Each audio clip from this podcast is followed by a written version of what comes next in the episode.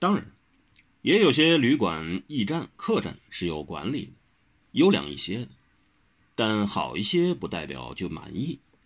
温六池住过些客栈，总算有草纸、肥皂了，但一口喝送上来的茶，才发现满嘴都是酸的。打开壶盖一看，还没看见茶叶湿，已见浮满了厚厚一层的小虫似的。就算茶叶是新的，水也够开；有家茶叶好，水也够沸。但茶杯里的白瓷粘着一圈又一圈的污渍，磨烂指甲，刮也刮不去。茶水都好了些的，也知客人怕蚊子叮，还挂了糖蚊帐。到了入夜，以为有场好觉可睡了，谁知一跳上床去，床板塌了，老公跟女人还有孩子都跌了个半死不活的。这才把蚊帐一放，谁知天罗地网，连同四百一十二年前的灰尘。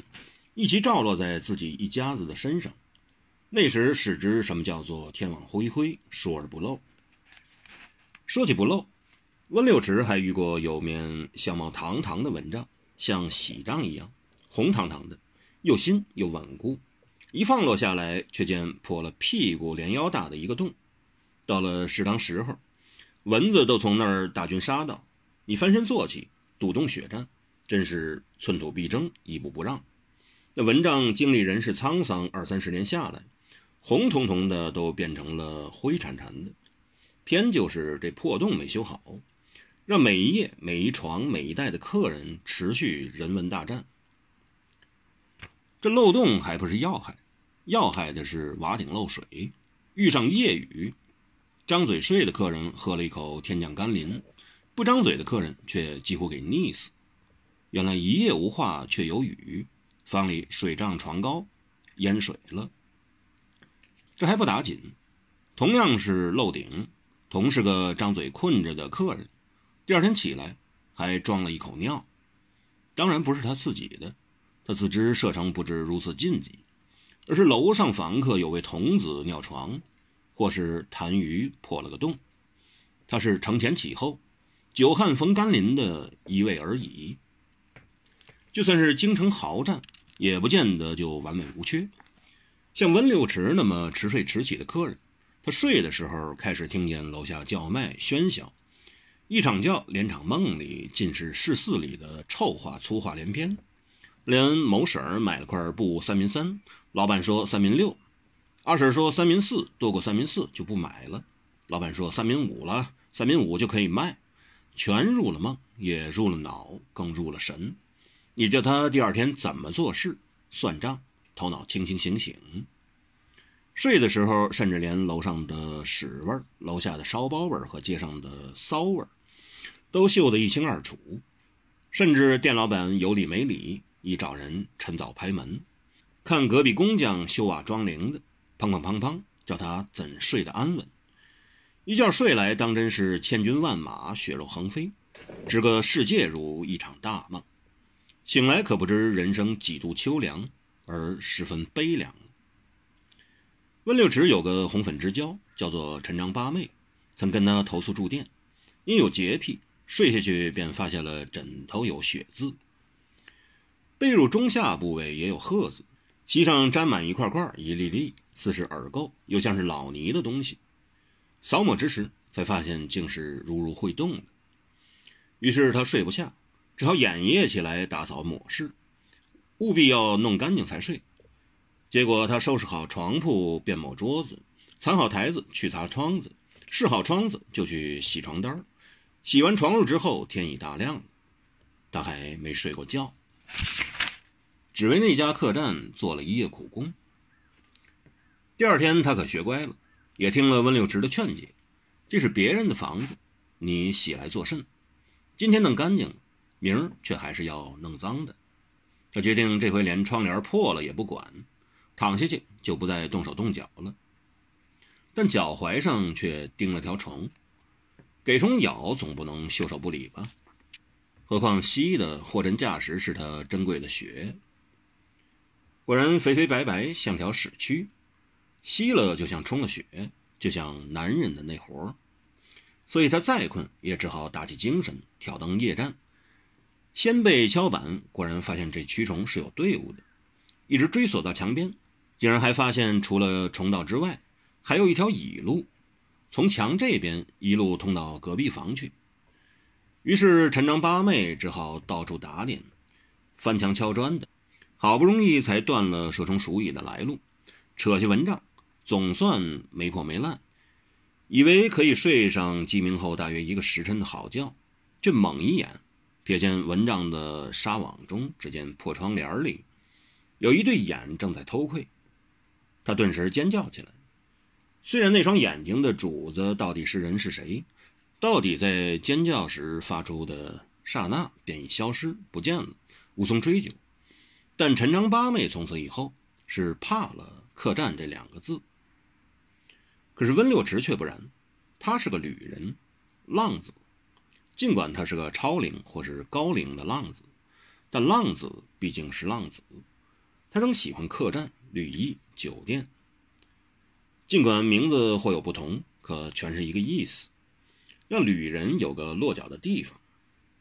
温六池认为这里边就有了意境，且意境很美。可惜这些客栈、旅店气氛却多不如何的美。最有美处，也叫不善经营的人一手破坏无疑了。小旅馆是毋庸置疑了，那是用来考验人是不是能回到野兽洪荒时期生活的地方。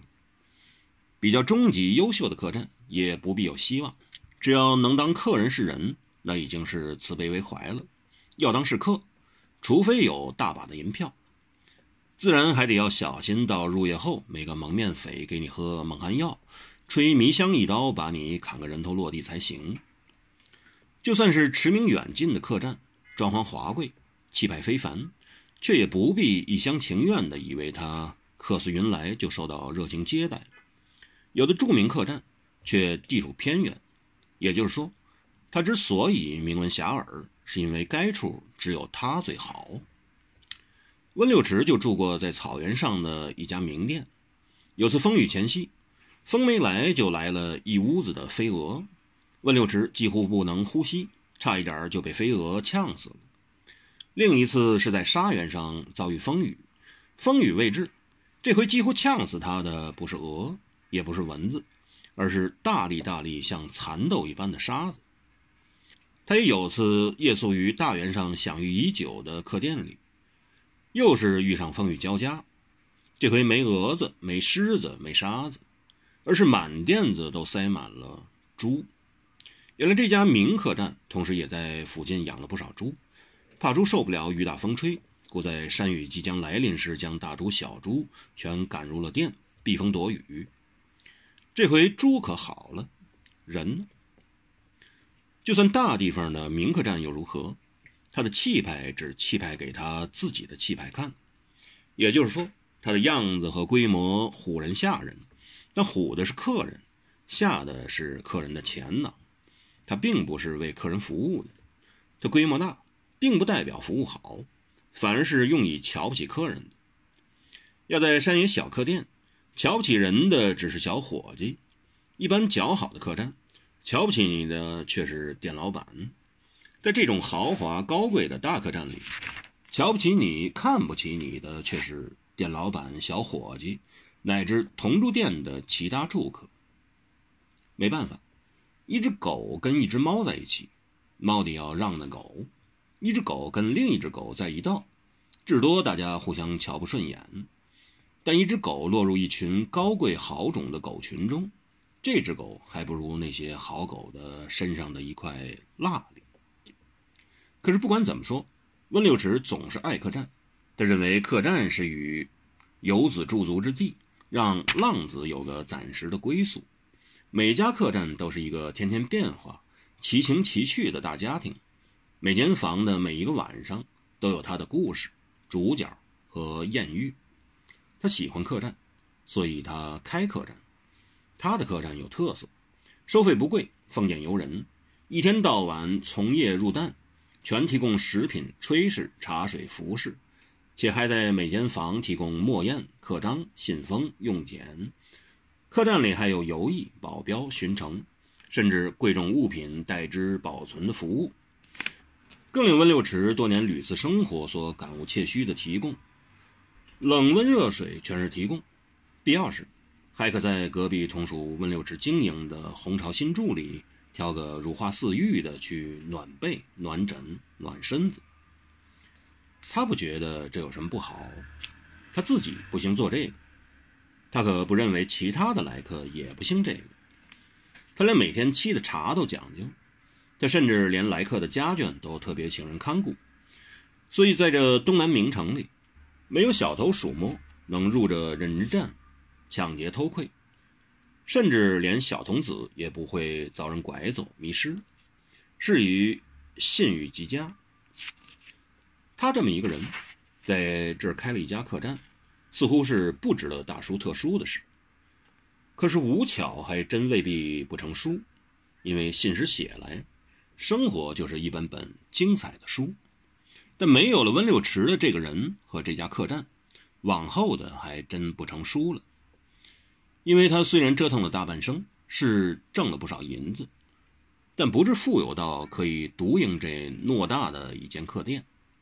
这认真站是有人合资的，与他合作经营或付钱投资的，当然都是他的朋友、好友。